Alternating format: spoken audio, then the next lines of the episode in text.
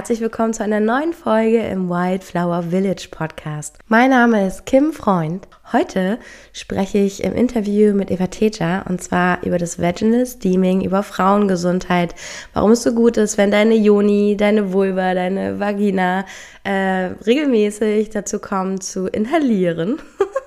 wie das genau geht und was das alles bringt, wie das hilft bei, ähm, bei Pilzinfektionen, wenn die Periode nicht regelmäßig kommt oder ähm, nicht, so, nicht so gut float oder du Schmerzen dabei hast, wenn du andere gesundheitliche Probleme hast, dann kann, also sie zählt jetzt auch nochmal alles auf, ist wirklich unglaublich viel, was man damit begleiten und verändern kann, körperlich, mit dem Vaginal Steaming. Darüber sprechen wir, aber auch über Frauengesundheit allgemein, über, wie du dich um deinen Körper kümmern kannst, wie du dich wieder mit ihm zurückverbinden kannst und wirklich mm, so in deine Kraft und Energie als Frau kommen kannst. Also wirklich das Thema Gesundheit, Menstruation, gesunder Zyklus bei Frauen, auch Fruchtbarkeit. Eva ist auch ausgebildete Doula und Geburtsbegleiterin, hat auch geteilt im Podcast, dass das Thema Wochenbett und Geburtsbegleitung so ein Herzensthema von ihr ist. Also ich kann es dir nur empfehlen, wenn du eine Frau bist oder du eine Frau kennst und ähm, du ja mehr über die Weiblichkeit und äh, die weibliche Gesundheit erfahren möchtest, dann hör dir unbedingt diese Podcast-Folge an. Und äh, lass es uns auch wissen, wie es dir gefallen hat, was du für dich mitgenommen hast oder was du noch für Fragen hast. Entweder unter eva-teja, T-E-J-A, oder bei mir bei kim.freund Und jetzt ganz viel Spaß mit dem Interview.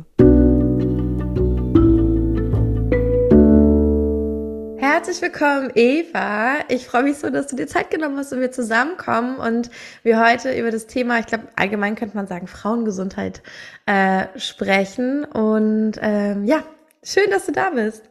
Ja, danke schön für die Einladung. Ich freue mich sehr, hier zu sein. Yes. Magst du uns einmal mitnehmen, wie ist dein Morgen so gestartet? Was hast du heute Morgen gemacht? Wie ist mein Morgen so gestartet? Ich bin aufgewacht und habe meine Katzen gefüttert. Hm dann habe ich mir ein Buch geschnappt und bin noch mal ein bisschen zurück ins Bett und habe gelesen. Und dann bin ich aufgestanden und habe mir eine Tasse heiße Zitrone gemacht. Das trinke ich sehr gern in der Früh. Und mhm. äh, dann habe ich mir mein Frühstück zubereitet. Und da ich jetzt gerade eine Darmsanierung mache, war das äh, ja ein etwas spezielles Frühstück. ähm, aus, also eine Rinderbrühe und ein, ein rohes Eigelb habe ich dann gegessen. Genau. ja, sehr schön. Aber ist ja auch äh, immer eine Frage, also ich, ich finde, wenn man, du machst es schon, du meintest, du bist an Tag 8 schon, ne, von dieser Kur. Genau, ich finde, nach einer Weile kriegt man auch so ein, so ein, oder die Reize werden ja weniger und dann irgendwann kann man die Sachen auch nochmal anders schmecken. Hast du das Gefühl auch, dass das Eigelb irgendwie anders schmeckt als an Tag eins? Oder ich weiß gar nicht, ob du das da überhaupt auch gegessen hast. Ich darf erst seit heute Eigelb essen und es war okay. ganz toll, dass ich endlich was anderes einführe. Ja. Tagelang genau das gleiche gegessen oder, oder ja. Also ich versuche gerade so ein bisschen eben Abwechslung reinzubringen in meine Ernährung, ähm, mhm. obwohl sie sehr eintönig ist, aber ja, finde find die, find die Diät gerade sehr, sehr spannend und äh, mache das ja unter anderem auch, um meinen Darm zu stärken und meine Hormone, meinen Zyklus. Also das ist, ist ähm, es geht ganz viel um Kraftbrühen und das ist ja auch was, was man, äh, was ich empfehle eigentlich, dass man nach der Menstruation oder während der Menstruation auch viel trinkt oder auch äh, im Wochenbett. Also von mhm. daher passt es ja sehr gut zum Thema. Ja, ja, super spannend. Weil du hattest auch in deiner Story, ich glaube gestern oder vorgestern erwähnt, dass diese Kur, dass du dir auch empfehlen würdest, wenn man sich auf eine Schwangerschaft zum Beispiel vorbereitet. Genau. Fand ich voll spannend, weil ich nämlich auch gerade gucke, dass ich meinen Körper wieder richtig aufgebaut kriege nach dieser, nach dem Burnout, der tiefen Erschöpfung und allem. Mhm. Und ähm, ich auch tatsächlich aufgehört habe, vegan zu essen. Also ich habe erstmal Eier und Käse eingeführt. Milch mag ich wirklich einfach nicht. Mhm. Aber das ist auf jeden Fall wieder da und das, also es fühlt sich richtig gut. Ich fühle einfach, es fühlt sich anders an. Auch ähm, ich habe so ganz krasse Cravings gehabt. So ich muss irgendwie, hab, ich habe viel zu viel gegessen und es hat mich immer nicht zufrieden gemacht. Und seit ich den Käse dann habe, so reicht eine kleine Portion. Ich bin so, ach, war das lecker. Und also mein ganzer Körper zeigt mir auch von den Signalen ja, okay, das ist gut, dass du das jetzt gegessen hast. Und inzwischen esse ich sogar manchmal Fleisch und fand es so spannend, dass äh, du diese Kur machst, weil ich mir auch, also mein Gefühl sagte mir, mach dir mal so eine Knochenbrühe. Also das soll ja auch so gut sein. Und ich habe einfach gefühlt, dachte so, ja, ich glaube, das wäre jetzt richtig gut und guck gerade, wie man das macht. Ich habe ja sowas noch nie, also das habe ich tatsächlich noch nie gemacht, so ja. mit Knochen kochen oder sowas, aber es fühlt sich auch so ein bisschen ursprünglich an. Also irgendwas in meiner DNA erinnert sich, ja. dass ich das kann und dass das etwas ist, was ich kenne, ohne dass ich das je bewusst gegessen habe. Absolut, ja. Also ich war ja selbst äh, fünf Jahre Vegetarierin, dazwischen glaube ich ein, zwei Jahre vegan, ähm, habe auch durch meine verschiedenen Ausbildungen und äh, Yoga und diverses auch Ayurvedisch ausprobiert, TCM ausprobiert. Also ich habe wirklich sehr viel in der Ernährung schon versucht. Auch Intermittent Fasting habe ich mal gemacht und habe dann auch gemerkt, so, okay, es gibt einfach Dinge, die äh, als Frau in den fruchtbaren Jahren klüger sind und Dinge, die man eher nicht machen sollte. Und dass es natürlich auch typabhängig ist aber dass äh, die rein pflanzliche Ernährung für mich auf Dauer einfach nichts ist, weil ich mhm. zu dünn werde, weil ich auskühle, weil ich total irgendwie nur noch im Geist bin und quasi schon meinen Körper verlassen habe und so Dinge wie ja. ähm, äh, Brühen, also Rindsbrühe oder, oder Hühnerbrühe einfach total erdend sind und total ähm, meine Essenz stärken. Also ich habe das wirklich gemerkt, wie ich dann langsam wieder angefangen habe, tierische Produkte einzuführen in meine Ernährung und muss sagen, ich fühle mich so viel geerdeter und mehr bei mir und gestärkter. Und ähm, Knochenbrühe, ein kleiner Hinweis ist, äh, ist schon Next Level. Also am besten, wenn man, vor allem wenn man seinem Darm was Gutes tun möchte, mit Hühnerbrühe anfangen zum Beispiel. So wirklich ah, ein ganzes okay. Huhn einfach kochen für zwei Stunden und das dann trinken und dann das Fleisch einfach essen. Ach, super. Okay, danke für den Tipp. Richtig gut.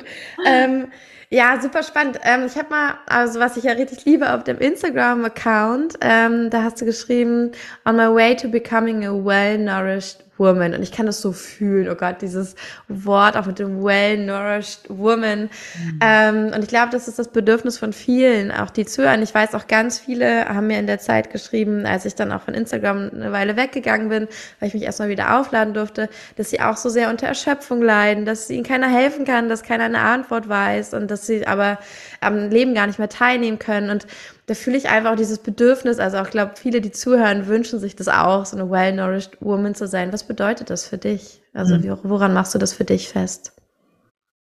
Für mich betrifft das ganz viele verschiedene Ebenen. Also die Ernährung spielt eine sehr, sehr große Rolle. Und der Grund, wieso ich das auch hineingeschrieben habe, war, weil mein Weg mich weggeführt hat von der rein pflanzlichen Ernährung und von diesem äh, viel Yoga machen, viel meditieren, sich irgendwo auch vom vom Körper, von dieser Realität hier so wegmeditieren zu wollen, ja. hin zu, krass, das ist meine Realität und ich bin verantwortlich für mein Leben und ich kümmere mich da jetzt einfach mal gut um mich. Also da ging es ganz viel um das, dass ich für mich selbst Verantwortung übernehme und dass ich diejenige bin, die mich selbst äh, gut nähern sollte und dass ich das niemand anderem mhm. überlassen möchte. Und daher habe ich dann einfach begonnen, meine Ernährung so umzustellen, dass ich äh, vor allem eben auch um die Menstruation herum, ähm, aber generell äh, schaue, dass das Essen, was ich esse, mich nährt, mich wärmt. Also du merkst ja auch sofort, äh, kühlt dich ein Lebensmittel aus oder, oder wärmt dich. Und ich bin ein sehr mhm. verfrorener Mensch generell. Von daher war das was, was mir ganz wichtig war. Mhm. Ähm, auch wieder gesunde Fette einzuführen. Also ich koche eigentlich nur noch mit Butter oder Olivenöl oder, oder Schmalz, weil ich einfach merke, dass mich das viel mehr nährt und ähm, ja, einfach alles biologisch und regional zu besorgen, saisonal zu essen, ist mir ganz wichtig. Das andere ist, dass ich genug Schlaf bekomme, also dass ich ausgeruht ja. bin, dass ich Pausen mache.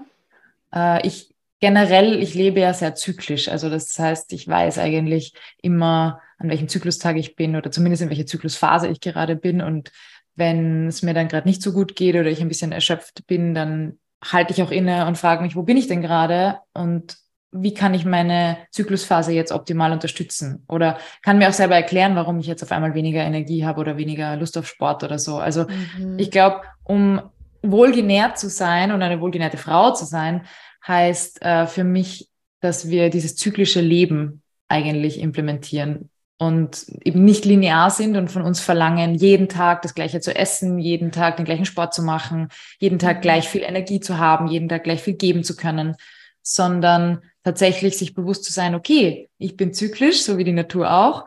Ich verändere mich, äh, je nachdem, in welcher Phase ich gerade bin, ähm, in meinem Zyklus, ob ich gerade schwanger bin, ob ich gerade ähm, im Wochenbett bin, ähm, ob ich gerade stille, ja.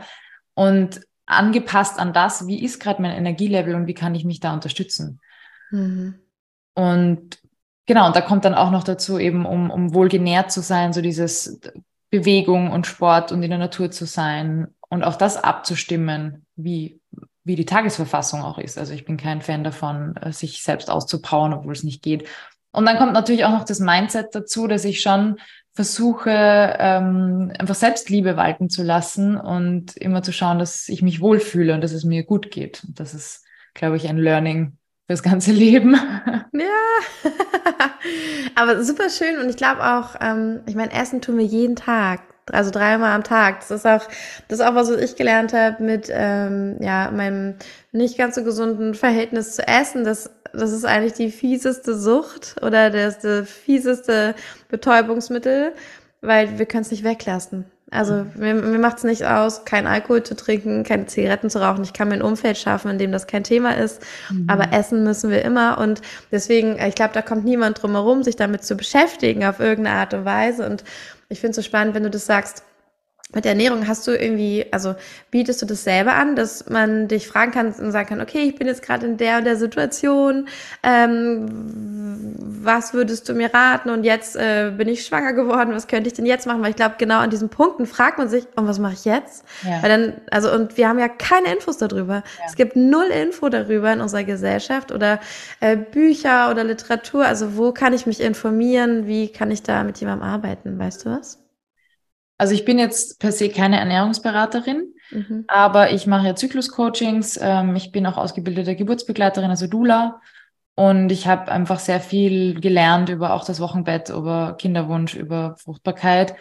Und wenn ich in meinen Einzelsessions mit Frauen arbeite, dann äh, gehe ich schon auch auf das Thema Ernährung ein äh, und gebe meine Tipps, je nachdem, wie, in welcher Phase diese Frauen gerade sind oder was sie gerade für, für Wünsche haben und verweise dann aber auch gerne auf Ernährungsberaterinnen in meinem Umfeld, die ich kenne, die ich empfehlen kann.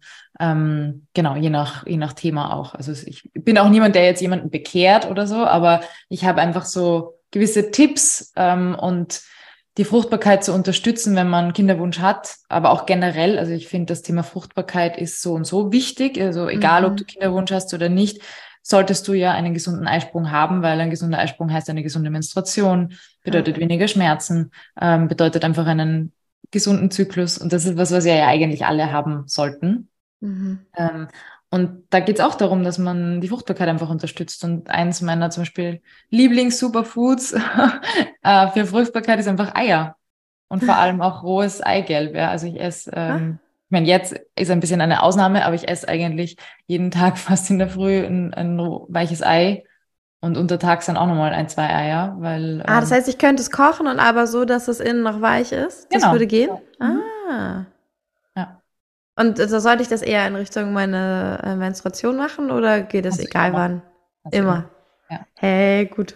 Ja, ich, bin inzwischen, ich bin inzwischen schon so ein Eier-Fan, dass ich auch rohes Eigelb einfach, also jetzt eh in die Suppe, aber auch in, in meine Smoothies oder was auch immer rein tue, einfach weil es ja. so, so nährend ist oder in Kakao. Ja. Ähm, genau. Ja, super. Ich habe mich gerade gestern mit einem Freund unterhalten, der ist auch, also der ist immer so auf dem neuesten Stand, äh, was Ernährung angeht. Das ist so sein größtes Hobby. Und der hat mir gestern auch, als wir zur Kita gefahren sind, um die Kinder abzuholen mit dem Fahrrad zusammen, hat er mir erzählt, ja, dann habe ich mir dieses Eigelb da reingemacht in meinen Shake mit den Blaubeeren. Da dachte ich so, ach, interessant, ja gut, aber ja. ja. ja, und er hat mir halt auch erzählt, was alles drin ist. Ich dachte so, okay, krass, richtig, richtig gut, ja. Voll. Und ich meine, das ist halt das Fruchtbarkeits-Superfood im Endeffekt, weil ich meine, ein Ei ist dafür gemacht, dass ein Küken davon lebt. Ja. ja. Also, wenn es nicht befruchtet ist, dann nicht, aber im Endeffekt ist das alles, was es braucht, um Leben zu kreieren, ja. Und von daher ist ein Ei einfach, hat, hat einfach viele, viele wichtige Nährstoffe. Ja, mega nice. Ich habe gerade auch nochmal rausgesucht. Ich habe nämlich gerade so ein, das habe ich meiner Schwester geschenkt, nachdem sie ähm, ihr Baby bekommen hatte oder kurz davor. Und zwar heißt das The First 40 Days von Hang Oh, also OU, kennst du, glaube ich, ne? Ja, genau. Von ihr genau ähm, noch auch ein gutes Buch zum Thema ähm, Kinderwunsch oder halt eben Fruchtbarkeit. Genau, Fertility, glaube ich. Die sind genau. leider alle auf Englisch. Ich glaube, das 40 Days gibt's auch auf Deutsch. Das habe ich ihr auf jeden Fall auf Deutsch geschenkt. Es gibt auch eins für die Fruchtbarkeit und ich glaube allgemein für weibliche Gesundheit oder ähm, und ich, also das sah echt toll aus. Finde ich total spannend, weil ähm, es halt viel darum geht, was ist denn überhaupt wärmendes und nährendes Essen, was braucht man dann? Genau. Wäre vielleicht noch ein Buchtipp zusätzlich, wenn man ja. sich da mal reinlesen will. Absolut. Es ist halt an die TCM an, also es ist ein TCM-Buch Und es hat dann halt auch viele Lebensmittel drinnen, die man bei uns jetzt schwieriger findet oder wo man dann eh eh extra in den Asiamarkt oder so fahren muss. Deswegen, ich finde es ein super Buch, auch so zum mm. Einlesen und so, aber ich bin immer ein großer Fan von saisonal und regionaler Küche. Ja, das stimmt. Daher ja. muss ich unbedingt ein Seidenhuhn und irgendwelche Medjool-Datteln und Gucci-Bären äh, verwenden für meine Kraftbrühe, sondern mache halt dann einfach eine eine Kraftbrühe mit einem Biohuhn und ähm, ja, unseren Kräutern und Gewürzen. Früchte.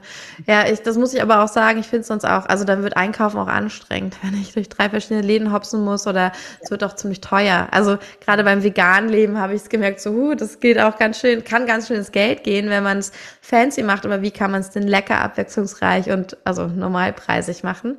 Ist ja. dann auch immer die Frage, ja. Aber super spannend. Und du hast ja gerade schon den Zyklus angesprochen ähm, und ich weiß nicht, ob man es einfach nur mehr mitbekommt.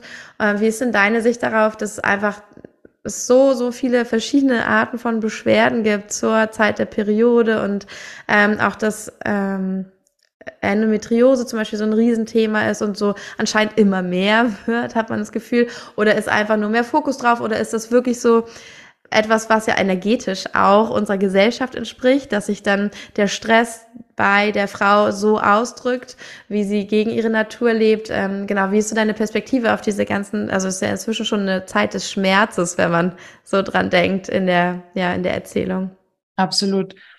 Also das eine ist das Verrückte, dass äh, viele Frauenärzte und Ärztinnen in einem Jahr sagen, das ist total normal, Menstruationsbeschwerden mhm. zu haben.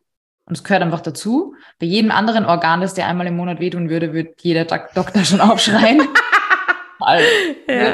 ja, also so weit ist es schon gekommen. Das andere ist die mhm. Pathologisierung des weiblichen Körpers generell. Also, dass äh, sobald du PMS hast, zu PMS gehören ja, glaube ich, über 120 Symptome.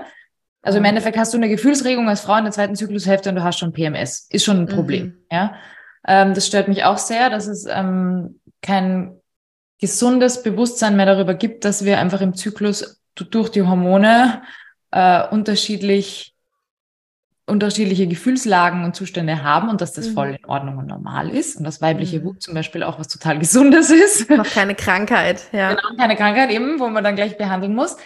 Äh, und das andere ist, du hast natürlich vollkommen recht, es gibt, äh, ich bin mir ziemlich sicher, viel mehr ähm, Krankheiten im im Unterleib bei Frauen, Endometriose, Zysten, Myome. Allein schon, dass wir ähm, sehr viel mehr mit Unfruchtbarkeit zu tun haben. Und ich glaube, das mhm. liegt an verschiedenen Dingen. Ähm, grob gesprochen denke ich, es liegt unter anderem am Patriarchat. Also es liegt an dem, dass es ähm, uns als Frauen einfach auch nicht leicht gemacht wird in dieser Gesellschaft, mhm. dass wir permanent in einem Stresszustand, in einem Kampfzustand sind, in einem, ich muss mich verteidigen, ich muss mich rechtfertigen, ich muss äh, mehr geben, als ich eigentlich kann, ich muss meinen, meinen Zyklus, meine Frau sein, meine Pausen verteidigen. Also so dieses, dass wir einfach in einer Welt leben, die von Männern für Männer kreiert wurde im Westen, mhm. ähm, in diesen zivilisierten ähm, Zivilisationen und dass uns das nicht gut tut und dass uns einfach unser Lifestyle meistens insgesamt nicht gut tut. Mhm. Und wir viel zu wenig in, mit den Rhythmen der Natur verbunden sind, dass wir viel zu wenig draußen sind, viel zu wenig Bewegung haben, ja. viel zu wenig Sonnenlicht abkriegen. Also all diese Dinge eigentlich, die so, es wäre so simpel. Also ich glaube, jeder, der irgendwie am Urlaub mal einen Bauernhof gemacht hat oder so, ja. oder in der Natur war, denkt sich so, ah, es könnte eigentlich so leicht sein, ja. ja. Ähm, und dass, ja, dass wir als Frauen auch wirklich selbst verlernt haben, wie ist denn das ähm, im Zyklus zu leben und das normal, als normal zu empfinden. Und ich verstehe es total, wenn man Schmerzen hat, dass man sagt, ich finde meine Menstruation aber nicht geil und ich will mich da nicht anfreunden damit. Mhm. Es ist einfach scheiße, ja. verstehe ich voll. Und auf der anderen Seite, wenn man es schafft, einen schmerzfreien Zyklus zu haben, also ich bin ja auch von äh, extremen Menstruationsbeschwerden, von so auf einer Skala von eins bis zehn war ich auf Punkt zehn und elf. Wow, ähm, ja. Bis jetzt bin ich bei eins bis zwei meistens jedes Monat. Hey, ja. yes. Ähm, also ich muss sagen, das kann man in den Griff kriegen. Man kann es auch natürlich in den Griff kriegen. Ähm, und eigentlich sollte die Menstruation was sein, was wir, was wir feiern können, wo wir uns gerne zurückziehen, wo wir sagen, okay, und das ist jetzt einfach eine Pause für mich. Also, dass wir auch wieder lernen, uns mit unserer Weiblichkeit zu versöhnen, und zwar mit einer gesunden Weiblichkeit und nicht einer, ich möchte einem, einem, einem Mann gefallen, Weiblichkeit. Mhm. Ja, darum geht's nicht. Ähm, dass wir unsere Körper lieben lernen. Ich meine, wir wachsen in einer Kultur auf, die Frauen erklärt, du bist sowieso nicht richtig, so wie du bist und du kannst machen, was du willst. Du wirst nie richtig sein und wir haben immer noch die neuen Produkte und die besseren Produkte und das ist auch noch nicht probiert und mhm. so. Also es ist einfach kulturell extrem anstrengend, äh, habe ich das Gefühl, teilweise Frau zu sein. Ähm, und es tut uns ja allen nicht gut, ja. Ähm, also das ist sicher was, dass das Patriarchat einfach eine große Rolle spielt und dass wir lernen dürfen, uns diese Brille abzusetzen, diese patriarchale Brille und einfach äh, unsere Körper wieder lieb zu gewinnen und eben zu sagen, ich, mir geht es darum, dass ich gut genährt bin und nicht darum, wie ich ausschaue. So, ja. ja ich liebe ja. meinen Körper so oder so. Ähm, und das andere ist, äh, ich glaube schon, dass die Ernährung auch eine sehr, sehr große Rolle spielt. Also seit wir einfach so viel mehr Zucker in unserer Diät haben, äh, so viel mehr Ersatzprodukte, ähm, mhm. die, die ganzen Lebensmittel, die irgendwie mit E-Nummern versetzt sind. Und ja, Fertigprodukte Fertig auch. Mhm. Ja, genau, das alles. Also ich glaube, wenn wir wieder mehr ähm, tatsächlich nur die Nahrungsmittel einkaufen und selber kochen, ähm, ich meine, das ist auch ein totales Privileg. Klar, das musst du dir leisten können. Mhm. Ja, Bioprodukte sind auch super, aber teuer. Die Zeit auch haben, ne? dass du Zeit nicht die Zeit haben. in Arbeit stecken musst, sondern wirklich Zeit zum Kochen und Vorbereiten hast. Absolut. Ja. Und ich glaube, ein dritter Punkt ist auch noch, dass, dass wir auch wieder eine moderne Entwicklung der Industriegesellschaft in, in Kleinfamilienleben, einfach so diese Kernfamilie, Mutter, Vater, Kind sozusagen, wo wir alle total erschöpft sind schnell mal ja. und wo wir keinen Support mehr haben, wo die Eltern, Schwiegereltern irgendwo weit weg wohnen, manchmal sogar in anderen Ländern wohnen. Äh, jeder macht so sein Ding und versucht das halt irgendwie zu schupfen äh, anstatt dass wir wirklich wieder in Communities zusammenkommen und uns gegenseitig unterstützen. Und ich glaube, das ist sowas, was man vor allem dann auch merkt, wenn man im Wochenbett ist, wie gut es tut, wenn man es schafft, ein, ein, ein kleines, äh, wie sagt man da, ein, ja, einfach ähm, eine Gruppe an Menschen zu haben, die sich um, um, um sich kümmert und ich glaube, das alles spielt hinein in, warum wir so viel mehr Beschwerden vor allem in den weiblichen Geschlechtsorganen haben, weil sich das da auch ausdrückt. Ja, das ist der Sitz unserer Weiblichkeit, ja. das ist der Sitz unserer Emotionen und unserer, unserer weiblichen Kraft auch. Und wenn es da hakt, dann ähm, ist es ja auch psychosomatisch irgendwo ein Zeichen für irgendwas stimmt, stimmt nicht. nicht. Ja, du kannst ja. Deine, deine Weiblichkeit kann nicht so florieren und so schön leben, wie sie eigentlich sollte. Und mhm. wenn wir in einer Gesellschaft leben würden, die Frauen mehr wertschätzen würde, wo, wo wir geehrt und geachtet werden würden für unsere Qualitäten, die wir einbringen, ohne uns verstellen zu müssen, würde, würde das, denke ich, ganz anders aussehen. Ja. Ich beschäftige mich auch viel mit matriarchalen Völkern und das ist nochmal ein ganz anderes Kapitel, ja, aber ähm, die haben da diese, die haben diese Probleme einfach nicht.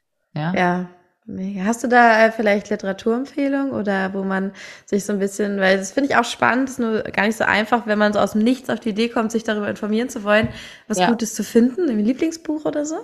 Es gibt tatsächlich sehr wenige Bücher leider. Ähm, mhm. Es gibt ein paar von Männern geschriebene, die eine patriarchale Brille auf hatten, dann in ein matriarchales Dorf gefahren sind und dann ihre gescheiten Meinungen abgegeben haben. Wo ich, also ich habe die mhm. Bücher gelesen und mir gedacht, so ein Blödsinn. Also der hat gar nicht verstanden, worum es geht. Mhm. Ähm, es gibt, ähm, warte, lass mich schnell schauen. Ja ich weiß nicht, ob ich es gerade verborgt habe. Es gibt auf jeden Fall, also es gibt mal zwei, zwei Bildbände von der Maria Haas, das ist eine Fotografin, die hat verschiedenste Matriarchate weltweit besucht. Mhm. Ich habe auch eine Podcast-Folge in meinem Podcast aufgenommen mit ihr. Cool. Genau, kann ich auch sehr empfehlen. Mein ja. Podcast heißt Women Fiercely Rooted. Der ist wirklich toll. Darüber habe ich dich auch äh, gefunden. Ich liebe den sehr. Genau, ja, danke.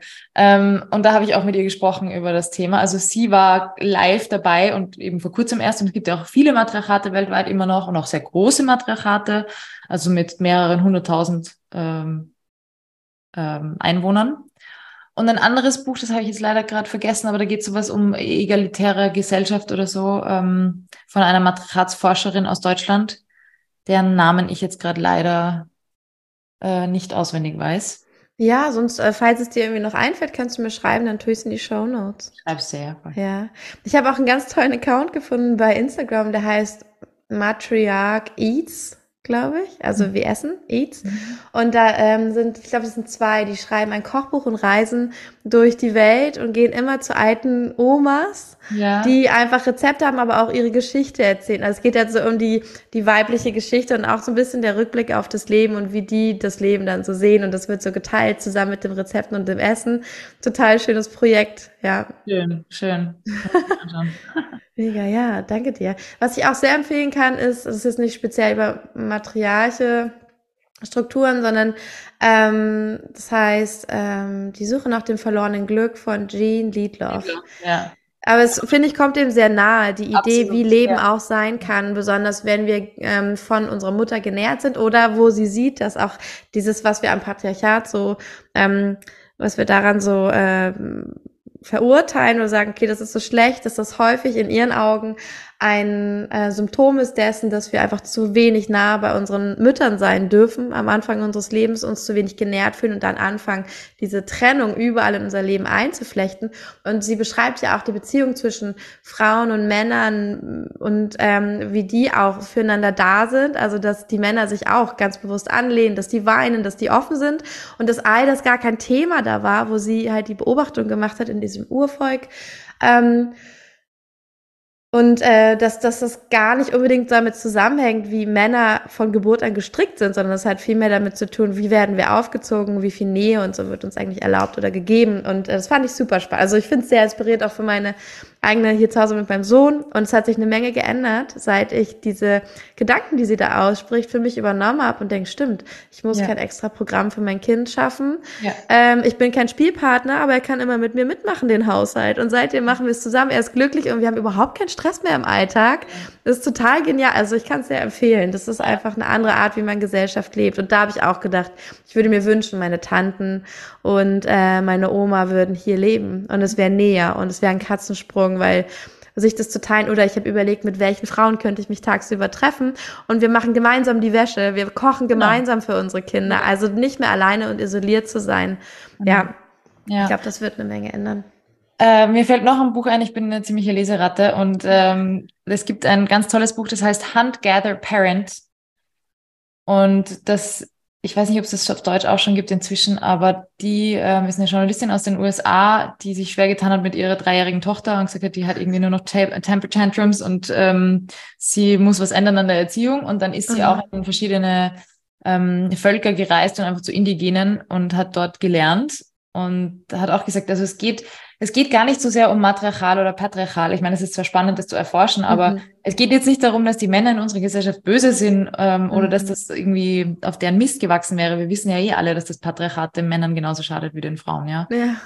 Aber das Spannende ist eben einfach so dieses wieder gemeinsam ähm, Zeit schaffen, sich gegenseitig unterstützen, Community. Mhm. Und ich meine, ja, wenn wir, wenn wir für die Gemeinschaft da sind, wenn wir von der Gemeinschaft genährt werden, dann sind wir ja generell liebevoller. Ich meine, dann. Ja, dann handsam. die Konflikte oder so ja gar nicht mehr so viel, weil, oder Kriege oder so Dinge. Also man denkt mir, würde uns allen eigentlich gut tun, wenn wir wieder mehr so mhm. leben würden.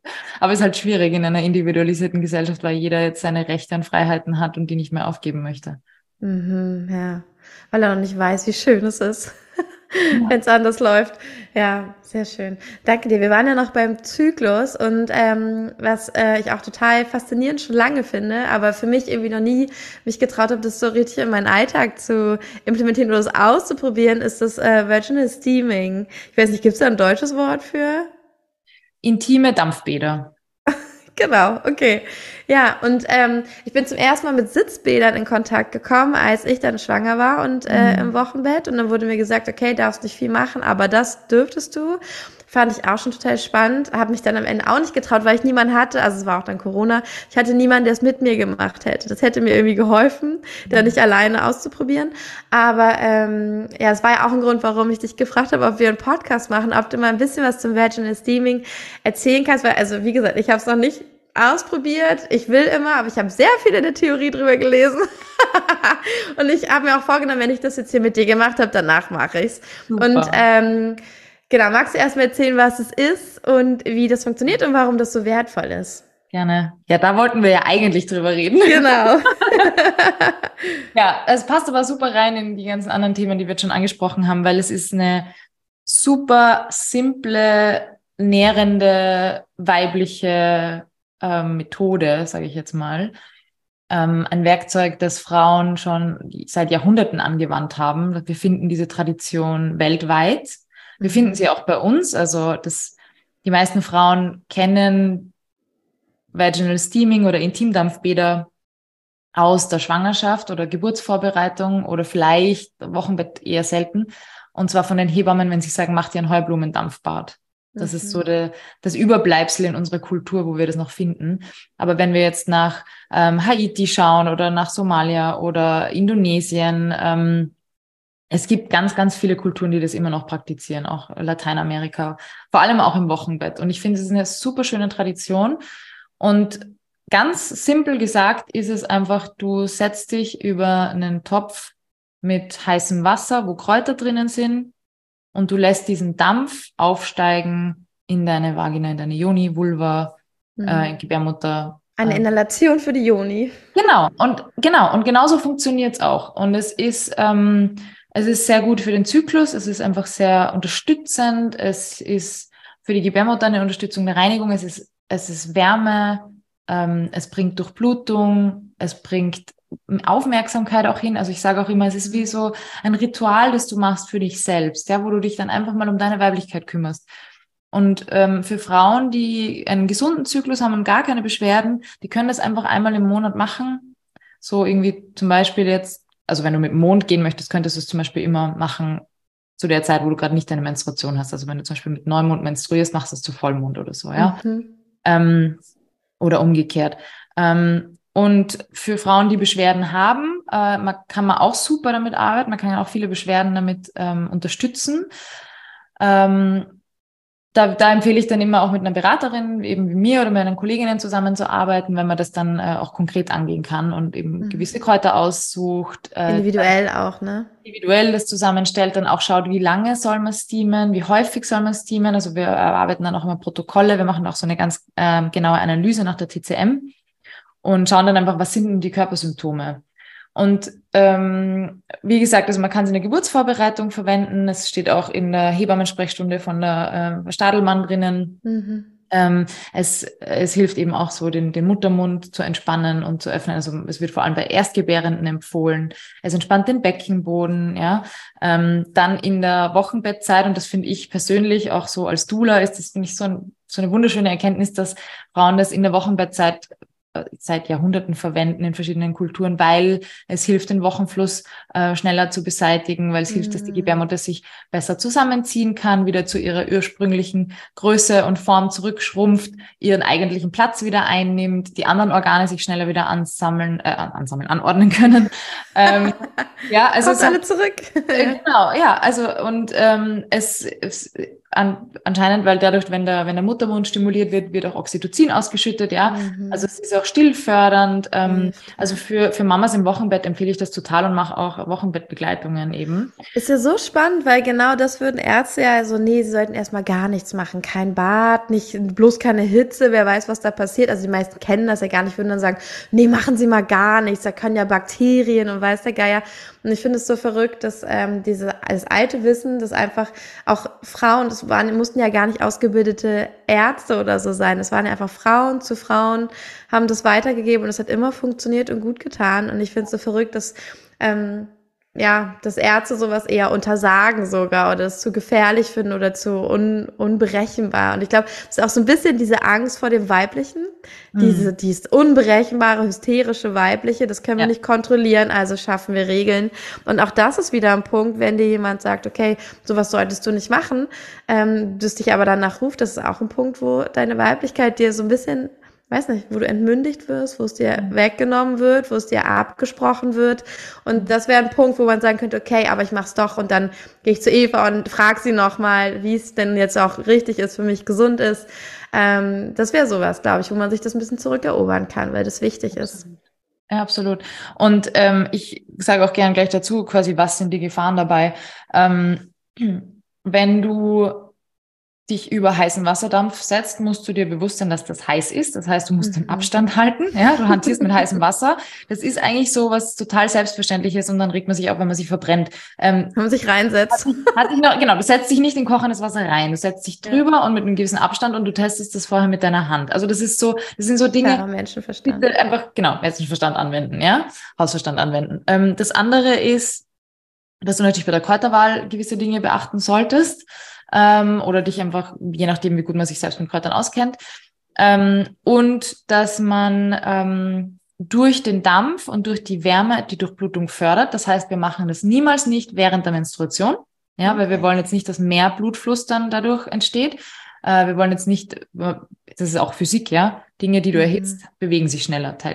Das ist, ich kann nicht gut Physik, aber das ist klar, ja. Also, da ist, kommt Bewegung in die Sache, ja. Das heißt, wenn du blutest, ähm, machst du das nicht. Beim Wochenbett ist es eine Ausnahme, aber auch nur, wenn du da mhm. beraten und ähm, begleitet wirst. Ähm, Genau, also während der Menstruation Finger weg davon. Ich hätte es ähm, mir so ähm, schön vorgestellt, währenddessen so diese Wärme, so wie in der Sauna. Du machst, also du machst es davor, ja. du kannst es danach machen, aber nicht während der Menstruation. Ist Sauna dann eigentlich auch schlecht? Entschuldige. Sauna? Unterbrechung, ja, wenn ich während meiner Tage in die Sauna gehe? Nee, würde ich jetzt. Also. Ja, auch wegen der Wärme und so. Das so. Aber, also Wärme prinzipiell ist sehr gut. Ja. Ähm, genau, aber es geht einfach nur um das, dass du, dass du nicht den Wasserdampf und das alles dort direkt hin äh, ja wo, wo dann äh, das Blut schneller fließen könnte. Ähm, und die andere Sache ist auch, dann gibt es noch so ein paar Dinge, die man halt besprechen müsste, wenn man die Spirale hat, wenn man mhm. sich unterbinden hat lassen, äh, wenn man ähm, mit Implanon zum Beispiel verhütet, das ist dieses Stäbchen, das man einpflanzt. Ah, ähm, ja. Also da gibt es ein paar Dinge, die man einfach beachten sollte. Aber prinzipiell ist es einfach eine, eine super simple, sehr schöne Methode. Und ich habe jetzt schon über hunderte von Frauen in Einzelsessions begleitet und äh, ich würde sagen, 99,9 Prozent haben gesagt, es taugt, taugt ihnen total und sie finden es wunderschön und entspannend. Und die eine Person, die vielleicht gesagt hat, war nicht so ganz ihrs, ähm, hat auch gemeint, ja, sie, sie findet Dampfbäder und Hitze und so generell nicht so. Weil okay. es war nicht so, so, ja, okay, ja. gut. Aber bis jetzt äh, kann ich wirklich sagen, ich mache es ja selber auch regelmäßig und es ist einfach was total Schönes. Es, es ist wie so eine Zeremonie. Du, du bereitest das Wasser zu, du suchst dir die Kräuter aus, ähm, dann bereitest du das zu, lass das ziehen, da richtest dir irgendwie eine schöne Ecke her, wo du das machen kannst, zündest dir vielleicht ein paar Kerzen an, ähm, hörst vielleicht eine Meditation währenddessen oder so, ja. Und es ist auch was, ähm, was ich auch sehr gerne dazu sage, Steaming ist eine Berührung eine absichtslose Berührung in einem Bereich, wo du meistens ja nur berührt wirst, wenn du was willst, so ungefähr. Ja. Mm, ja. Also sei es jetzt beim wow. Frauenarzt oder irgendwie beim Sex oder wenn du masturbierst oder so. Also es ist immer so mit, mit einer Absicht verbunden. Und beim Steaming mm. ist es wirklich so dieses, du tust dir selber was Gutes und der Dampf berührt dich und berührt deine Vulva. Ähm, und es ist, es tut einfach nur gut. Und für viele Frauen ist es auch wirklich dann so, ein emotionales Loslassen. Also es kann auch sein, dass du dann weinen anfängst oder mhm. dass irgendwie ja Gefühle hochkommen. Ähm, wir arbeiten ja auch mit Frauen, die Gewalterfahrungen erfahren haben und auch da kann das total heilsam sein. Oder wenn man generell das Gefühl hat, man ist total abgeschnitten von ähm, da unten unter Anführungsstrichen. Ja, also wenn man keine Verbindung hat, wenn man sich ekelt vor der eigenen Sexualität oder Weiblichkeit, wenn man ein ganz schlechtes, ähm, eine ganz schlechte Beziehung hat zu den eigenen ähm, Geschlechtsorganen, dann kann mhm. Steaming auch eine sehr, sehr schöne Möglichkeit sein, um sich langsam anzunähern. Super schön. Ähm, so habe ich es noch gar nicht, also das war mir noch nicht so gekommen, aber es stimmt total, wie du das sagst, auch mit der ähm, absichtslosen oder dieser freien Berührung. Und das ist ja auch, was ich nämlich oft erfahre bei meinen Klientinnen, ist auch, dass sie fragen, okay, Kim, wie kann ich denn ins Empfangen kommen? Ich möchte die richtigen Menschen anziehen. Ich möchte, dass das Geld nicht immer verschwindet. Ich möchte mich gut fühlen im Leben. Ich möchte, dass es schön sein kann. Und aber ich merke, ich kann nicht so gut empfangen. Was soll ich machen? Und ähm, da ist ja auch einfach, ich finde, die größte Prägung, die wir haben, also klar auch, wie war es bei unseren Eltern, wie konnten die empfangen, aber was habe ich vielleicht sexuell für Erfahrungen gemacht? Weil das ist ja, das ist ja ein Empfang. Jemand dringt in mich ein. Mit welcher Intention? Was ist danach passiert? Wie wurde ich behandelt? Und was hat das bei mir hinterlassen? Und was habe ich abgespeichert, was Empfangen für mich bedeutet? War das immer wunderschön und gebend und ich hatte was davon? Oder habe ich nur dabei verloren? Und dass wir in dem Moment, also gerade mit solchen Erfahrungen, und dafür muss ich nicht äh, auch direkt eins zu eins äh, Sex haben, der dann wohlwollend oder liebevoll ist, sondern ich kann auch durch ganz andere Erfahrungen, der Körper speichert das ja trotzdem, das ist eine Berührung, das ist eine Information an die Zellen, das ist eine positive Erfahrung und kann auch erstmal so ein schöner Einstieg sein, weil dann bin ich mit mir und ich habe das für mich gemacht.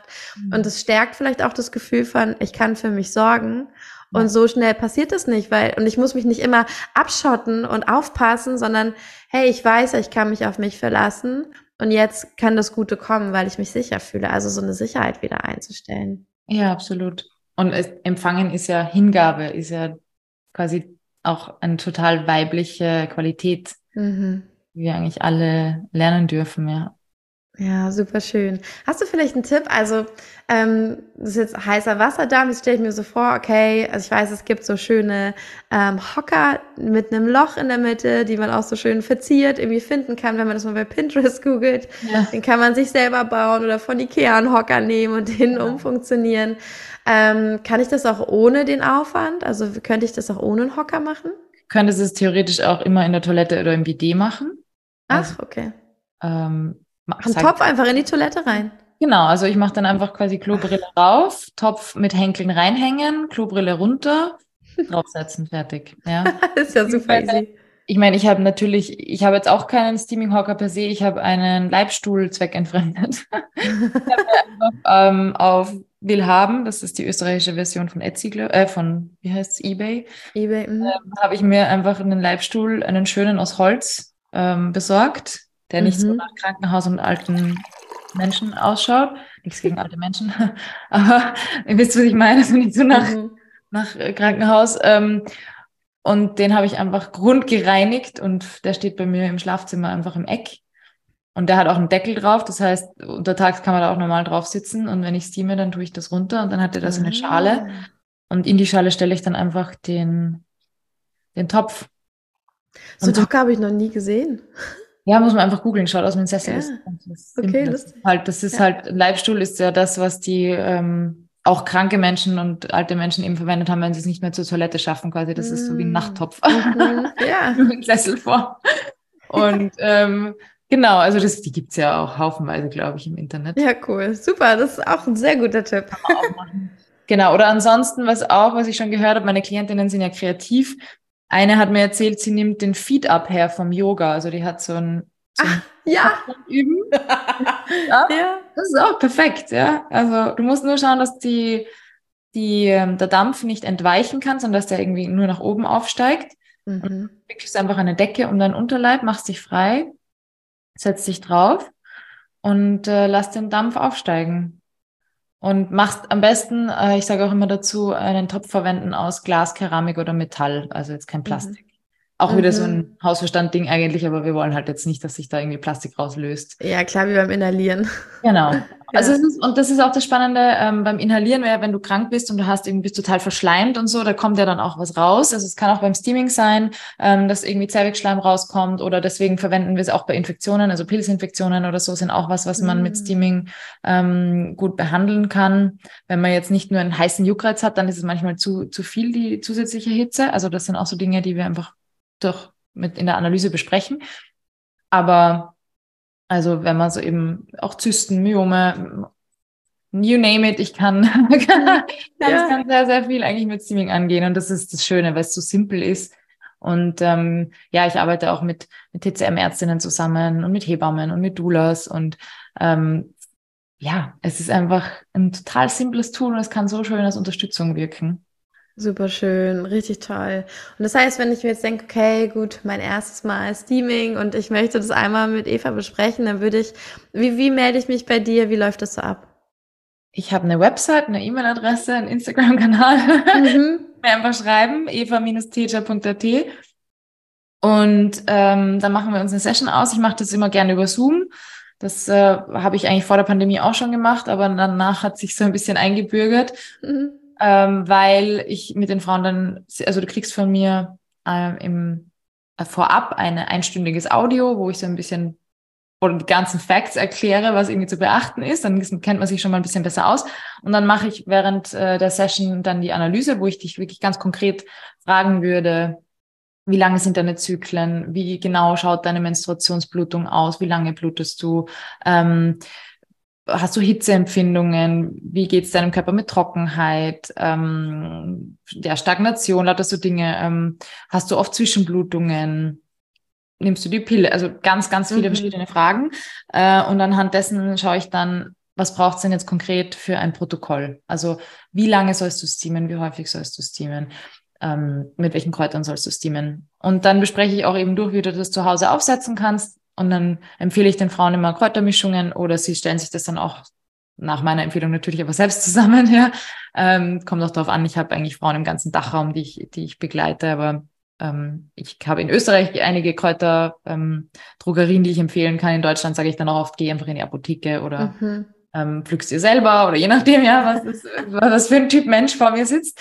Ähm, und dann äh, ja, erarbeiten wir ein Protokoll und dann geht's halt auch darum, dass man das wirklich durchzieht, äh, ein paar Monate. Also man sagt, drei bis sechs Monate sollte man das auf jeden Fall machen, vor allem wenn man auch irgendwie eine Beschwerde hat oder eben was Konkretes angehen möchte. Und ähm, dann mache ich auch so eine Follow-up-Session, wo ich auch wirklich nochmal anrufe und sage, hey, wie geht's denn und müssen wir was umstellen oder passt's gut? Mhm. Und ähm, habe ja dadurch ja auch selber meine Menstruationsbeschwerden, meine, meine Krämpfe, Übelkeit, äh, Schüttelfrost, also es war wirklich ganz, ganz schlimm. Wow. Ja. Habe ich dadurch richtig gut in den Griff bekommen. Ähm, eben wenn man lange Zyklen hat, zu kurze Zyklen, ausbleibende Menstruation, Kinderwunsch, Harninfekte, Pilzinfektionen, die Liste ist ewig lang, ja. Also du kannst einfach so viel ähm, mit Steaming angehen. Ja. Aber ich glaube, es ist gut, dass du es aufzählst, weil ich glaube, manchmal kommt man nicht drauf, dass es auch dafür wäre. Ja, Deswegen genau. richtig gut, dass du schön viel Beispiele genannt. Mega lange Liste, Genau, ja. Und ähm, ich bin ja auch Teil von Vaginal Steaming Austria. Wir haben eine Online-Plattform gegründet 2020 und waren die ersten, die im deutschsprachigen Raum auch Ausbildungen angeboten haben.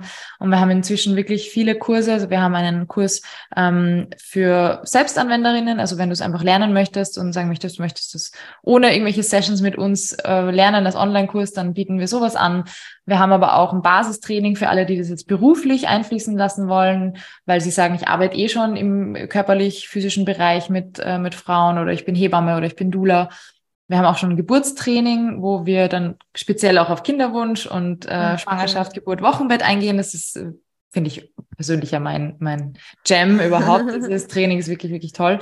Ähm, und wir arbeiten jetzt auch gerade schon am fortgeschrittenen Kurs, wo man dann auch wirklich eingeht auf, wie behandelt man Endometriose, wie behandelt man Zysten, wow.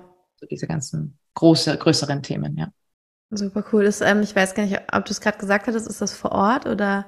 Online, alles online. Alles online, ähm, ja, cool. Genau. Das kann also jeder machen. Kann jeder machen äh, und du lernst dann auch einfach im eigenen Tempo und hast dann inzwischen auch so Quizzes und wir haben auch eine Community, wo man uns auch immer Fragen stellen kann. Äh, mm. Genau. Also es ist echt eine coole Community an Frauen. Und da, da bewegt sich auch schon was. Also ich merke so, das Thema ist ja in den letzten Jahren immer beliebter oder bekannter geworden, Gott sei Dank. Mhm. Äh, und ich finde es auch wichtig, dass die Frauen, die das unterrichten oder weitergeben, ähm, ja auch ein, ein Wissen haben und, und ausgebildet sind. Und es lässt sich eben, wie gesagt, auch super gut kombinieren, wenn man zyklisch Coach ist, wenn man Doula ist, wenn man Bodyworker ist, wenn man. Mega. Also es ist einfach so ein Zusatz. Mit Frauen arbeitet einfach genau, auch, ne? Genau. Ja. ja. Und oder auch wenn man einfach sagt, so es interessiert mich gerade für mich selber, mein Zyklus mhm. ist irgendwie durcheinander, ich möchte mir was Gutes tun. Es ist einfach nur so eine schöne Basis und du hast dieses Wissen und du kannst es ja für dein Leben lang anwenden dann, ja. In jeder, ja. Frage. Und es ist ja auch für den Wechsel wieder spannend. Es ist auch spannend mit, mit Mädchen, die noch nicht die Menache, also die erste Blutung hatten. Ja, also es ist einfach so ein, so ein schönes Tool, weil es die Weiblichkeit generell so unterstützt. Ja, mega schön. Ich beschäftige mich auch gerade ganz viel mit den äh, weiblichen Archetypen und mhm. äh, mit den Übergängen. Und ich mhm. finde es irgendwie super spannend. Mhm. Und äh, das ist ja diese, also es gibt ja die Blutriten, also ja. Die, ja, das Blut ist ja ganz entscheidend für die Übergänge. Wenn ich meine erste Periode bekomme, wenn ich dann Mutter werde und wenn ich dann irgendwann in die Menopause komme. Also dass das auch und dass das einfach so nebenbei passiert und wie so eine, also so okay, lass uns nicht drüber reden, aber kümmere dich mal irgendwie drum und äh, sei bitte nicht so anstrengend. so ungefähr ist ja so, wie damit umgegangen wird und ähm, ja, ich finde es auch ganz faszinierend, wie viel mh, hm, wie viel altes Wissen es eigentlich auch darüber gibt und wie wichtig dieses Menstruationsblut war und wie viele Geschichten es darüber gibt, dass aus Menstruationsblut alles geschaffen wurde, weil es halt die pure Fruchtbarkeit ist. Und was mhm. auch, wenn man das jetzt inzwischen ja auch medizinisch untersuchen kann, was da alles drinsteckt, was für Stoffe da drin sind. Und das ist so verrückt, dass wir uns da so vorekeln weil es eigentlich wäre die perfekte Gesichtscreme. Es wäre ideal, um es in Shakes zu mischen. Also es ist vielleicht, das klingt jetzt wahrscheinlich für die meisten Ohren total gaga, aber das wär's. Und also Blut ist ja auch nicht umsonst immer so der Lebenssaft. Da steckt sowieso viel drin, aber das Menstruationsblut auch. Und das würde es einfach auch noch ein bisschen mehr sehen, wie, okay, das ist, wir, wir können dankbar sein, dass wir als Frauen das haben, weil es uns reinigt. Das haben die Männer nicht. Wir können loslassen, wir können uns weiterentwickeln, wir können in schnellen Schritten dadurch voranschreiten oder beziehungsweise uns auch immer wieder erneuern. Und ähm, ja, also ich finde es eigentlich ganz magisch und ich finde es so schön, dass das, ich habe das Gefühl, das kommt einfach so zurück, dass in unserer Generation einfach die ganzen Frauen sitzen, die denken so, okay, ich bin ja so, so mega abgeschnitten von allem, von meinem Körper, ich kann den nicht mal mehr angucken, da drehe ich schon durch, wie viele Regeln es darüber gibt. Hm. Huch, was gibt es denn da? Das war damals ganz anders und das ist ganz anders gedacht. Und wieder so zurück zum Körper zu kommen und zu merken, ja, wie viel uns als Frauen das auch Macht zurückgibt, die wir verloren oder die uns abgenommen wurde, verloren haben. Absolut, ja. Ja, klar. Und ich, ich denke mir immer, wie wäre das, wenn wir in einer Gesellschaft aufgewachsen wären, wo wir gefeiert worden wären dafür, dass mm. wir hatten, ja. Ähm, und wie wäre es, wenn wir aufgewachsen wären, so dass wir verstanden hätten, äh, wir geben das Monat und den, den Rhythmus vor, weil ja. Monat, ja, äh, das Wort Monat äh, leitet sich eigentlich ab von dem gleichen äh, Wortstamm wie Menstruation, also Mensis, ja. Und da ging es ganz viel um dieses, äh, die Frauen waren die ersten, die einen Kalender hat, äh, entworfen, erfunden haben sozusagen, weil wir uns an der Menstruation orientiert haben. Und ja. es gab ja früher, bevor wir den, den jetzigen Kalender hatten mit den zwölf Monaten, der ja auch total durcheinander ist. Also man sieht es ja auch an der ja, irgendwie. Ähm, aber so Dinge wie, ähm, das, also wir hatten 13 Monate und es waren eigentlich die Luna-Monate. Das war, das heißt, unsere ganze Gesellschaft war eigentlich mehr an dem Weiblichen orientiert als an dem Männlichen im Vergleich zu jetzt. Und wenn du dir denkst, okay, das Jahr hat 13 Monate und der Monat dauert immer so lange wie ein Mond dauert, eine ein Mondphase Mond, ja. dauert. Und ich habe auch genau in dieser Zeit meine Menstruation, ja. Und man es macht ja so Sinn einfach, die Dinge. Wir versuchen Sinn. ja das immer zu verändern. Wir nehmen die Pille, wir, ja. also wir versuchen immer irgendwas anzupassen und anstatt zu, das ist ja eh, wenn du merkst in deinem Leben, du hast so viel Arbeit damit, dass die Sachen nicht nach deinen Spielregeln spielen, ja. dann solltest du mal überlegen, ob du den falschen Rhythmus vorgibst und ja. ob du dich an etwas anderes anpassen solltest, was sowieso passiert, wie in der Natur oder, ja, unsere Körpernatur. Total. Ja, ich habe ähm, ich hab ja auch mit meiner Grafikerin gemeinsam ein Zyklusposter entworfen, genau aus dem Grund, weil ich diese ja, das ist so schön. visuelle ähm, irgendwie Erklärung, Bestätigung, irgendwie so Erinnerung auch, die ich aufhängen kann, wo ich einfach sehe, hey, ich bin Teil der Natur. Und in diesem Zyklusposter sieht man auch so die vier Jahreszeiten, dann sieht man die vier Phasen des Zykluses, dann sieht man auch die Jahreskreisfeste, die keltischen, also so dieses, mm. wo bin ich verortet gerade, in welcher Phase bin ich dann. Und einfach so eben dieses wieder, ich bin Teil des Ganzen, Großen. Ja. Und mein, mein Zyklus persönlich ähm, orientiert sich nach dem Mond. Also ich habe äh, mhm. Zeit, ähm, habe ich äh, zu Vollmond geblutet, dann hat sich irgendwann geändert äh, nach meiner letzten Trennung, dann war ich auf einmal bei Neumond. Jetzt mhm. bin ich wieder mhm. bei Vollmond, also es ist total lustig. Same. Ich, ich kann einfach, äh, ja, einen Wecker danach stellen, ich blute zu, zu Vollmond. Und das hat aber auch sicher so ein Ding, ähm, weil, weil viele Frauen dann sagen, ja, aber ist das wirklich normal oder natürlich oder warum ist es bei meinem nicht so? Ich hätte das so gerne. Hat ganz viel zu tun auch mit künstlichen Lichtquellen und wie viel mhm. ähm, unseren, unseren Zyklus und unsere Hormone durcheinander bringen. Also wenn du viel ähm, lange wach bleibst oder zu wenig schläfst, wenn du viel helles Licht hast, auch am Abend noch, wenn du Schichtarbeit machst, lauter so Dinge, dann kommt dein Zyklus und deine Hormone viel schneller durcheinander, als wenn du mhm. mehr so im Rhythmus der, der Natur und der Sonnenauf- und Abgänge ja. äh, lebst, ja. Total, das kann man tatsächlich auch ganz gut googeln. Also wenn man, glaube ich, diese Frage, wie kann ich wieder in Rhythmus mit dem Mond bluten oder so. Ich habe das mal gemacht vor ein paar Jahren mhm. und da wurde auch der Tipp gegeben, da gibt's richtig so Anleitungen, ja, dann machst du halt einmal Licht aus, wirklich um, muss nicht perfekt mit dem Sonnenuntergang, aber schon so um 20 Uhr gibt's kein elektrisches Licht mehr ja. und nachts machst du dir eine Rotlichtlampe an, wenn genau. du auf Toilette gehst. Also dass wirklich kein Licht angeht und keine Elektrik um dich rum ist, die ja. deinem Körper immer sagt, oh, ich gehe an, oh, genau. die Sonne ist aufgegangen sagen. Ja. Und äh, diesen, diesen ursprünglichen Rhythmus wiederzufinden. Und ich muss sagen, wir waren damals reisen und ähm, haben immer am Strand geschlafen auf La Gomera und da hatte ich ja auch nur meinen Schlafsack und die Isomatte und kein Licht und ich bin echt, ich bin sterbensmüde gewesen um 20 Uhr, ja. obwohl ich kurz vorher noch fit war, einfach nur, weil mein Körper sich schon an und die Sonne ging unter und ich war und ich habe dann kaum noch geschafft, mich wirklich hinzulegen, wir so im Stehen fast eingeschlafen. Was für eine Wirkung das hat, wenn wir mal das elektrische Licht weglassen, das uns mal künstlich wieder fit macht und ähm, das fand ich krass zu merken und dachte, wow, das war richtig guter Schlaf damals. Mhm. Hätte ich heute gern nochmal. Und du wachst ja in der Früh dann auch automatisch mit Sonnenaufgang auf, ja, oder? Also aber ganz friedlich. Auch, genau, ich hatte das auch. Ich war in der Wüste mal zehn Tage und da war das auch so. Was am Abend, da hattest du dann noch ein bisschen Lagerfeuer und dann hast du geschlafen mhm. und in der Früh um sechs ging die Sonne auf und dann warst du wach und das war aber okay, ja? ja. Und meine, jetzt im Sommer ist es natürlich ein bisschen heftig, wenn die Sonne um fünf Minuten ja. aufgeht und du denkst, hm, jetzt muss ich schon aufstehen. ähm, also das meine ich jetzt nicht, das ist ein bisschen krass. Ja. Aber so wirklich, ich mache das auch viel, dass ich am Abend dann nur noch Kerzen anzünde ähm, oder halt zumindest irgendwie meine Salzlampe einschalte oder mhm. ich habe auch so Gläser mit gelben, jetzt wird's ganz nerdig, ja. gelben, gelben Brillen. Äh, Gläsern, damit ich halt ähm, das Blaulicht blockiere und ja. überall drinnen. Ähm, und ich merke wirklich, ich werde dadurch einfach müder und kann besser einschlafen. Ja, da gibt's doch auch verschiedene, dass man morgens irgendwie, äh, glaube ich, eher die, die hat, wo es eher blau ist, bläuliches Licht macht eher wach und dann am Nachmittag sollte es eher gelb und, und dann langsam in Orange übergehen und abends halt am besten rot, gar kein Blaulicht mehr und dann kann ich besser schlafen. Ja, total spannend. Sind wir beim Biohacking gelandet? Ja, ja. Aber da landet man, glaube ich, auch, wenn man sich für sowas dann interessiert und äh, schaut, oder? Ja, mhm. super spannend. Ja. Oh, Eva, ich danke dir so sehr. Ähm, magst du noch mal hier deine ähm, die Website, wie ist die? Du hast deinen ja. Insta-Account schon gesagt. Also Eva-Teja, Teja schreibt man T-E-J-A.at ist meine Webseite. Hello at eva-teja.at ist meine E-Mail-Adresse, falls man mir schreiben möchte. Und ich heiße auf Instagram auch eva-teja. Und Vaginal Steaming Austria ist unsere ähm, Ausbildungsplattform, wo wir eben deutschsprachige Online-Trainings anbieten in dem Bereich der fortgeschrittenen Kurs, von dem ich jetzt erzählt habe, der geht dann eben wahrscheinlich im Herbst online, äh, mhm. wo wir uns schon sehr darauf freuen. Und genau, also für alle, die da Interesse dran haben, ähm, unter vaginalsteaming.at gibt's ähm, mehr Infos dazu. Super cool. Und dein Podcast Women Fiercely Rooted äh, kann ich auch sehr ans Herz legen. Ist ganz spannend, was da so für Themen kommen. Ja, danke schön. Freut mich total, dass er dir gefällt. Ja, wirklich. Danke dir so sehr für deine Arbeit, für das, dass du das alles so zusammenfasst und dann rausgibst, weil ich glaube, das ist das Problem der meisten. Viele interessieren sich und haben keine Ahnung, wo sie gucken sollen. Und wie du sagtest, das haben dann Männer mit ihrer patriarchalen Brille geschrieben über die Frauen und dass wir wirklich mehr Frauen brauchen, die davon erzählen und dass wir ja einfach an der Quelle dann sitzen. Deswegen danke, dass es so zusammenfasst, dass du sichtbar bist, dass du anderen hilfst, äh, an dieses Wissen zu kommen. Super wertvoll.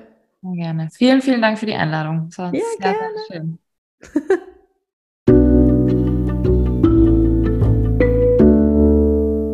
Wow, was für ein wundervolles Gespräch. Ah, da war so viel drin, so viel.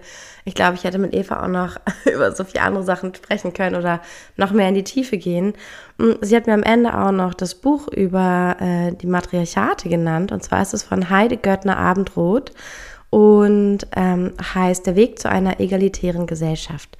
Ich werde es auch nochmal in den Show Notes verlinken. Ähm, da sind auch die anderen genannten Bücher alle ähm, oder nein, nicht verlinkt, aber ich habe dir die Titel reingeschrieben. Und ja, ich hoffe, es hat dich inspiriert. Äh, ich hoffe, du hast jetzt auch Lust, das Vaginal Steaming mal auszuprobieren. Und dass es dir vielleicht nochmal einen ganz neuen Blick auf deine Gesundheit, auf das Thema Frauengesundheit gegeben hat, auf den Zyklus, auf deine Gesundheit und wenn es dich ruft, dann fühl dich frei, dich bei Eva zu melden persönlich. Ich glaube, sie freut sich auch riesig über Feedback zu dieser Folge. Also da bist du auch immer herzlich willkommen, auch den Interviewgästinnen ähm, auch einfach ein persönliches Feedback nochmal in der DM per Instagram oder per E-Mail oder ähnliches zu hinterlassen. Und ja, ich freue mich einfach von dir zu hören, was es in dir bewegt hat, was du zu diesem Thema denkst. Wenn du hierzu vielleicht noch Fragen hast oder die ergänzende Folgen wünscht oder Input hast, ähm, immer super, super gerne äh, als Nachricht an kim.freund bei Instagram. Da schaue ich regelmäßig rein und achte auch darauf, dass ich äh, möglichst alle Nachrichten beantwortet bekomme. Vielleicht dauert es mal ein paar Tage, weil ich nicht jeden Tag äh, Zeit habe, um mich nur um Instagram zu kümmern. Aber ähm, genau, ich glaube, das wird auch schon deutlich daraus, auch wenn du mir folgst und wenn du ähm, siehst, wie ich teile oder was ich teile oder von meiner Journey hörst, die ich ja auch bei Instagram immer mal teile, wie so mein Alltag gerade aussieht, was mich bewegt, was mich berührt. Ähm, genau. Da bist du herzlich willkommen, mir dort auch zu folgen. Und ich glaube, da wird ganz deutlich, dass auch ein Teil meiner eigenen Arbeitskultur ist, dass das Leben und die Lebendigkeit, das Wohlsein und die Verbundenheit immer an erster Stelle stehen. Und danach kommen dann äh, andere Aufgaben wie E-Mails beantworten oder ähnliches.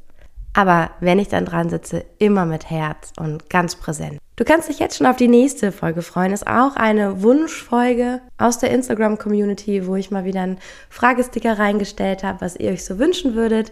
Und da geht es um Ahnenarbeit. Also wie kannst du mit deinen Vorfahren arbeiten, auch mit denen, die schon verstorben sind? Wie kannst du ähm, ja einfach die angelegten Talente, Themen, Fähigkeiten, aber auch Herausforderungen, die an dich weitervererbt wurden, in dir aktivieren, anschauen, damit arbeiten, aber auch Kontakt aufnehmen zu deinen Ahnen, mit ihnen sprechen, sie dir als Geleit an die Seite holen oder Dinge mit ihnen klären, Seelenverträge auflösen. All das besprechen wir in der nächsten Folge. Schalt also super gerne wieder ein zum Wildflower Village und jetzt wünsche ich dir ja, einfach einen wunderschönen Tag, einen wunderschönen Abend, je nachdem, wo du gerade stehst, dass die heutige Folge und auch alle bisherigen Folgen dich dazu inspirieren, dir selber zu erlauben, zu erblühen, sichtbar zu sein, dich zu zeigen und zu wissen, dass du eine ganz wundervolle Medizin in dir trägst und dass es sicher ist, dass du in einem Leben und einem Körper geboren bist, in dem es sicher ist, sichtbar zu sein und dass du das jetzt kannst, dass es jetzt an der Zeit ist, nach all den vorherigen Leben, die du gelebt hast, wo es vielleicht noch um ganz andere Dinge ging, aber jetzt geht es darum, dich zu zeigen. Und wenn du in diesem Podcast gelandet bist, dann ist es jetzt Zeit für dich, das ist dein Calling, loszugehen und dich nicht mehr zu verstecken und zu wissen, dass das, was du zu erzählen hast, wichtig ist für die Welt, für das ganze Healing, für die Kinder nach uns, dass du damit jetzt rausgehen darfst. Ich liebe dich so sehr, so much love und bis zum nächsten Mal, deine Kim. Ah.